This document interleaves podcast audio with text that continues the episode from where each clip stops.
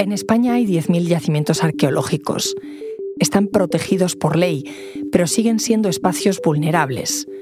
Los saqueadores ven en ellos un filón económico y muchas veces causan daños irreparables al patrimonio. Aunque suelen usar un detector de metales sencillo, son difíciles de controlar. Los arqueólogos denuncian que no hay recursos para vigilarlos y evitar el expolio, que sigue siendo uno de los negocios más rentables del mundo. Soy Ana Fuentes. Hoy en el país, arqueólogos contra furtivos. ¿Quién protege el patrimonio?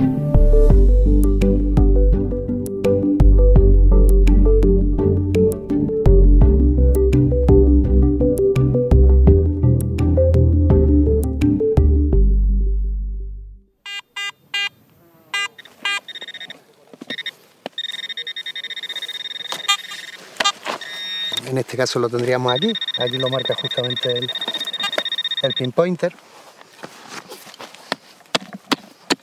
Siempre tratas de, de irte eh, más arriba o más abajo de donde te da la señal para no afectar a- al objeto que sea, ¿no?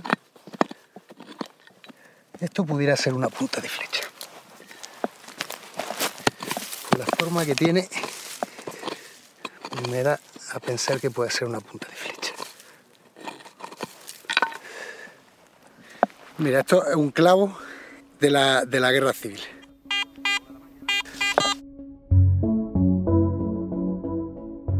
Hola Vicente. Hola, Ana. Vicente Olaya es mi compañero del país, especializado en arqueología, patrimonio cultural e historia. ¿Qué estamos escuchando?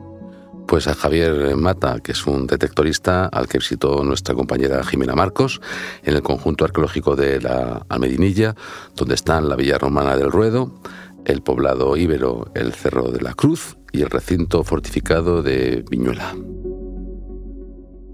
Yo quiero que empecemos por, por el principio, porque has dicho detectorista. ¿Qué es eso? ¿Qué es un detectorista? Bueno, detectorista es la palabra, digamos, más, más fina, pero su significa sencillamente, pues no sé cómo decir, saqueador, espoliador, porque quien tiene un detector de metales y no se dedica, pues, por ejemplo, a la fontanería, o, o es policía, o es guardia civil, pues en mi opinión, siento decirlo, pero para mí es un delincuente. Un delincuente porque pone en riesgo el patrimonio. No porque destruye el patrimonio. O sea, no, no es alguien que se lleva una moneda, es alguien que rompe todo el conjunto patrimonial, el conjunto arqueológico, lo destruye solamente con fines espurios, para llevarse la moneda, la fíbula, la hebilla y poder venderla al mejor postor en España o en el extranjero. No le importa el patrimonio. Hay un dicho muy famoso que se lo han adjudicado muchas veces a, a un jefe indio, es no heredamos la tierra de nuestros padres, sino la tomamos prestada de nuestros hijos, pues los eh, piqueros lo que hacen es destruir lo que nos ha llegado de generaciones anteriores solamente con fines económicos. Has hablado de piqueros, de detectoristas, de expoliadores. Eh, ¿Es lo mismo o hay que distinguir distintos tipos? No, como en todo grupo humano hay que distinguir. Están los malos y los buenos. Los malos, digamos que los más malos de todos son los que están organizados, son grupos de personas eh, que lo que hacen es comprarse estos, este material, que además se vende libremente, que es increíble que se pueda vender eso de, de manera libre, sin un GPS, y juntos van a expoliar yacimientos arqueológicos que no les pertenecen. Luego está el que se compra un detector de metales y se va al campo a ver si encuentra algo, que también es, una, es algo delincuencial. Y luego están los buenos, que son los menos, lamentablemente son los buenos, son los que trabajan para los cuerpos de seguridad del Estado y para los arqueólogos. Y estas personas que tienen todos los permisos ayudan a los profesionales a localizar determinados materiales, pero lamentablemente son muy pocos. De hecho, Javier Mata, que era malo, se convirtió en bueno. El primer detector lo compré con 16 años. Ahora he cumplido 52, o sea que hace ya un- unos años. Bueno, yo salía, primero salía solo y luego ya salía pues con gente que iba conociendo dentro de- del mundo del detector, ¿no? Porque luego En la, en la, década de los 80 ya es cuando el mundo del detector empieza un poco a coordinarse y ya vas conociendo gente y entonces ya salía con más, con más gente. Al final es que no es una cuestión tanto de lo que busques, o sea, es la, las sensaciones que te aporta el detector en el momento en que sabes que ha detectado algo y tú no sabes qué es lo que ha detectado. Bueno, lo, lo, mío es un poco una huida hacia adelante. Cuando el uso del detector de metales ya empieza a verse como algo lesivo para el patrimonio y tal, yo busco una vía para yo poder seguir practicando mi afición, pero dentro de la, de la legalidad. Y en ese caso, pues la vía, digamos, era pues el tratar de eh, educar, entre comillas, a los arqueólogos de que el detector podía ser una herramienta magnífica porque era a base pues, de tocar puertas, de mandar correos electrónicos, pues me, he enterado de que estáis en tal proyecto, eh, os podría interesar y tal, que yo echara una mano, yo soy aficionado a la detección. Entonces muchas veces era el silencio, otras veces directamente te llamaban que era, te decían que era un expoliador por el mero hecho de tener un detector de metales hasta que bueno, alguien te da la, oportunidad, pues te ven cómo trabajas y ellos ya ven un poco la posibilidad pues de, aplicarlo en, otro, en otras circunstancias. ¿no? O sea que él eh, era malo, digamos, y ahora es de los buenos. Em, ¿Esto cómo se lo toman los arqueólogos? Pues mira, yendo al yacimiento de los Bañales en Zaragoza, que es un yacimiento espectacular, es una ciudad maravillosa romana, me encontré con el catedrático de arqueología de la Universidad de Pamplona, Javier Andreu, y mira lo que me contó. Yo creo que el detector de metales utilizado con eh, fines arqueológicos y quizá con una licencia oportuna para su uso en excavaciones, yo creo que, vienen incluso muy bien en determinados niveles de la excavación arqueológica en las que se te pueden pasar pequeños metales, objetos que de otra manera quizá pasarían eh, desapercibidos, con lo cual yo no sería partidario de, de prohibirlos, pero sí en cierta medida, como se hace también con las armas, pues bueno, de regular eh, su uso para que se usen para generar conocimiento de información arqueológica y no para hacer daño al patrimonio. Claro, él contaba que, vienen incluso muy bien, eh, pero no sé si todo el mundo lo ve así. Sí, sí, de verdad que sí lo ven así. Es decir, los, los profesionales de la arqueología, que suelen ser además gente muy joven, es gente que está muy adaptada digamos, a la, nueva tecnología y aceptan el detector de metales siempre y cuando esté al lado un profesional. Si no hay profesional, no puede haber detectorista. De hecho, Javier Mata es una persona que produce mucho rechazo entre el colectivo de detectoristas. Pero bueno, yo creo que es como el que, el que roba y se pasa al bando de la policía. ¿Qué más da lo que digan los ladrones? No, pues esto es igual. Yo hubo un momento en el que a mí me daban por el parte del mundo de la arqueología porque era un expoliador y por parte del mundo del detector porque por culpa mía iban a prohibir el detector y porque yo era un vendido, ¿no? Y estaba justo en el punto medio y recibía por un lado y recibía por otro. Y ni terminaba de encajarme en un sitio ni me terminaba de encajar en otro. Yo conozco muy bien la problemática de la arqueología, conozco muy bien la problemática del mundo del detector, conozco la reivindicación del mundo de la arqueología, conozco las reivindicaciones del mundo del detector y sé que se pueden acoplar, sé que se puede llegar a entendimiento, pero también sé que unos tienen una parte de razón muy importante y otros pues tienen una parte de razón también.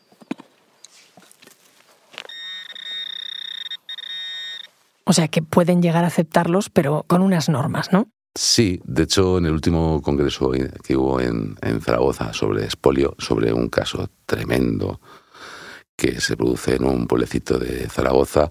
El único detectorista que va es el pobre Javier Mata, porque nadie quiere ir, porque sabe que además estaba todo, estaba la Guardia Civil, la Policía Nacional eh, escuchando, ¿no? El problema es que los eh, yacimientos españoles no están suficientemente protegidos. Hay algunos que sí, y otros que no. Eh, la Guardia Civil no puede estar todo el día, día y noche eh, recorriendo los, yacimientos y eso es algo de lo que se quejan muchísimo los arqueólogos. Hay que reconocer que en muchas ocasiones el patrimonio arqueológico es uno de los que está mejor protegido por la ley, pero a la vez, eh, desde el punto de vista del día a día, está más desprotegido, porque está en muchas ocasiones en el medio rural, fuera de, del control de las fuerzas y cuerpos de seguridad del Estado, y es uno de los patrimonios quizá más vulnerables y a la vez, paradójicamente, desde un punto de vista legislativo, más protegidos porque los problemas no son solamente de, turistas, hay muchos problemas en, el mundo de la arqueología, hay poca financiación, hay falta de medios, hay mucho intrusismo.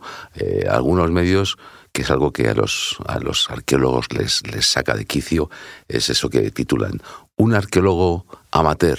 ¿Cómo que amateur? Un arqueólogo no puede ser amateur, eso es como si fuese un médico amateur. Pues esto es algo que la plataforma de, profesionales, estatal de profesionales de arqueología, pues se queja mucho. En España tenemos una historia de 2.000, 4.000 años, 5.000 años y el número de yacimientos arqueológicos es, inmenso. Eh, están más o menos localizados unos 10.000, más o menos localizados. Pero de esos 10.000, eh, pues puede haber 2.500 que estén, eh, digamos, estudiados, ¿no? Es que no hay capacidad económica, ni España ni ningún país, para poder investigar 10.000 yacimientos.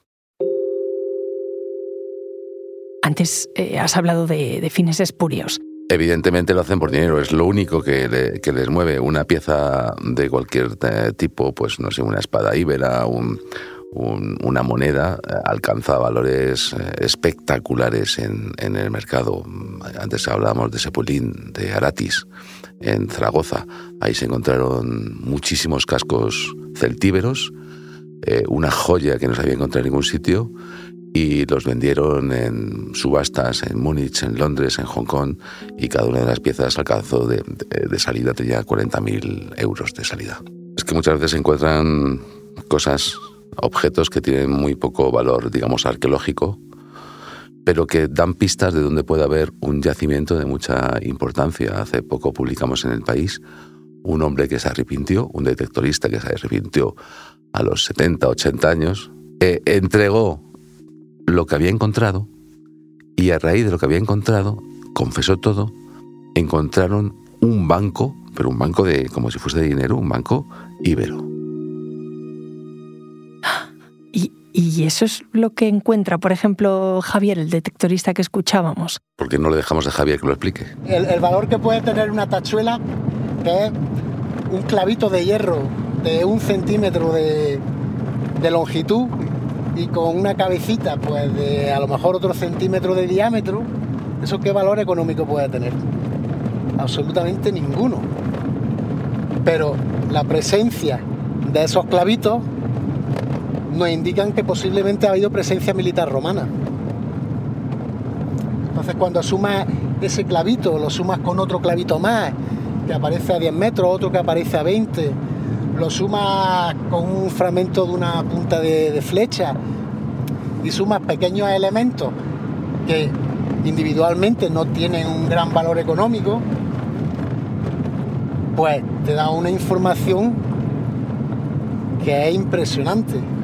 Lo que, lo que no quita que haya un, negocio de millones y millones en esta actividad tremenda. Realmente hay todo un negocio en torno al patrimonio arqueológico, a veces demasiado inflado por una cierta burbuja que tiende a considerar que cualquier objeto antiguo, especialmente si es metálico y si tiene eh, un cierto valor estético, puede ser puesto en el mercado a cualquier precio. Muchas veces cuando en el proyecto de los bañales hacemos que hacemos mucha actividad pedagógica con chavales jóvenes de secundaria o incluso de, los últimos cursos de primaria eh, y les llevamos objetos antiguos antiguos nos suelen preguntar, bueno, ¿y esto qué vale? ¿no?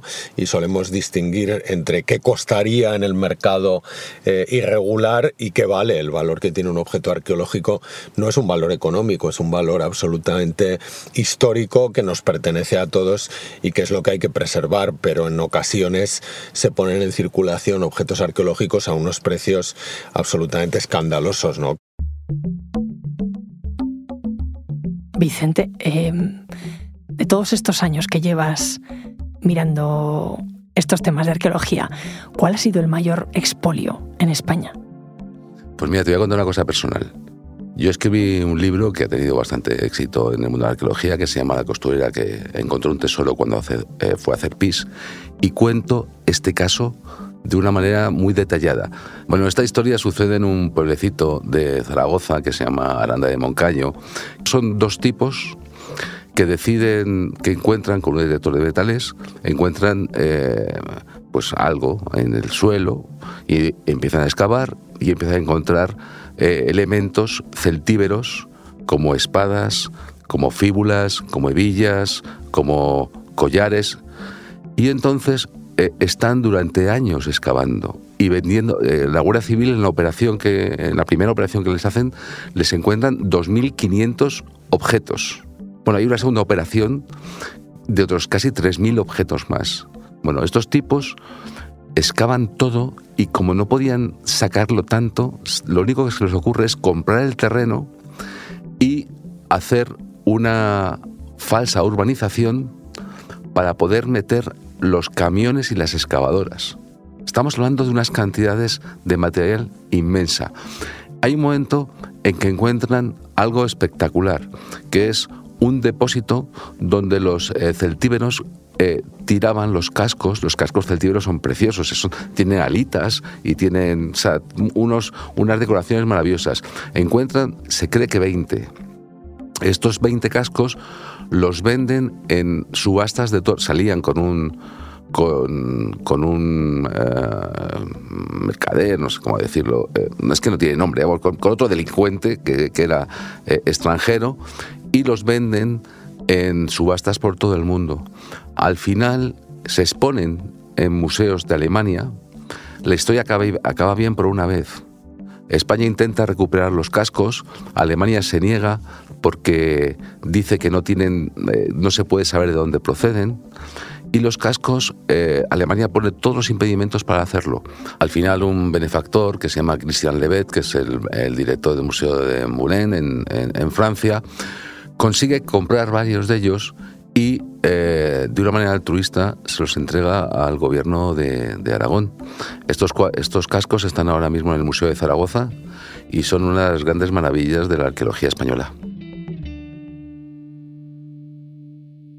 ¿Todos los yacimientos están en peligro como este? Eh, hay que tener en cuenta que los, que, los ayuntamientos defienden eh, los yacimientos como pueden para que no para que no estén, se dañen, pero hay miles y miles que están sin excavar y que pueden ser eh, expoliados.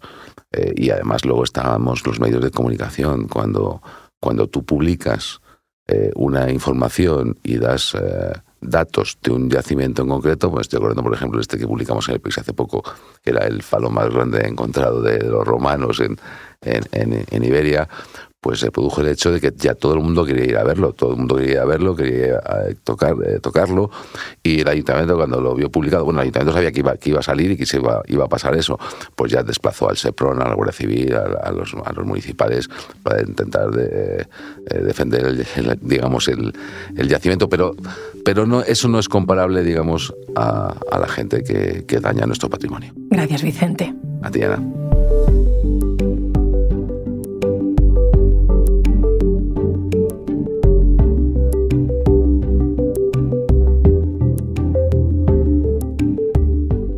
Este episodio lo ha realizado Jimena Marcos. La grabación en estudio es de Camilo Iriarte. El diseño de sonido es de Nicolás Sabertidis. La edición es de Ana Rivera y la dirección de Silvia Cruz La Peña. Yo soy Ana Fuentes y esto ha sido Hoy en el País. De lunes a viernes volvemos con más historias. Gracias por escuchar.